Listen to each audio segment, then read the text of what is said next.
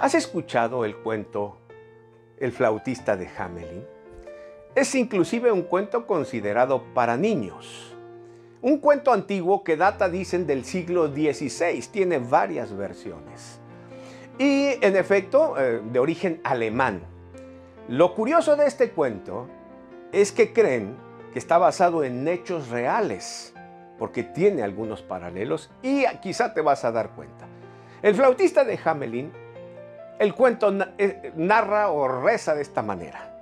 Un pueblo en Alemania llamado Hamelin, un pueblo gozoso, contento, con buenos eh, habitantes, ciudadanos, prósperos, se dedicaban al ganado, a la siembra, tenían cereal, grano, en fin, eh, un pueblo armonioso y bonito, próspero.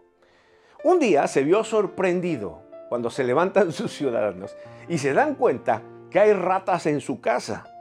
Para asombro de ellos también está en sus graneros y se dan cuenta que son por montones, pueden perderlo. En las calles hay ratas por todos lados. Realmente una plaga invadió a este pequeño ah, pueblo pintoresco. Estaba lleno de ratas. Sus habitantes trataron de eliminarlas de muchas maneras, dice el cuento, pero no pudieron. Hasta que finalmente el alcalde en la plaza suena una corneta y da un anuncio. Dice, Daré por recompensa una bolsa con monedas Continuará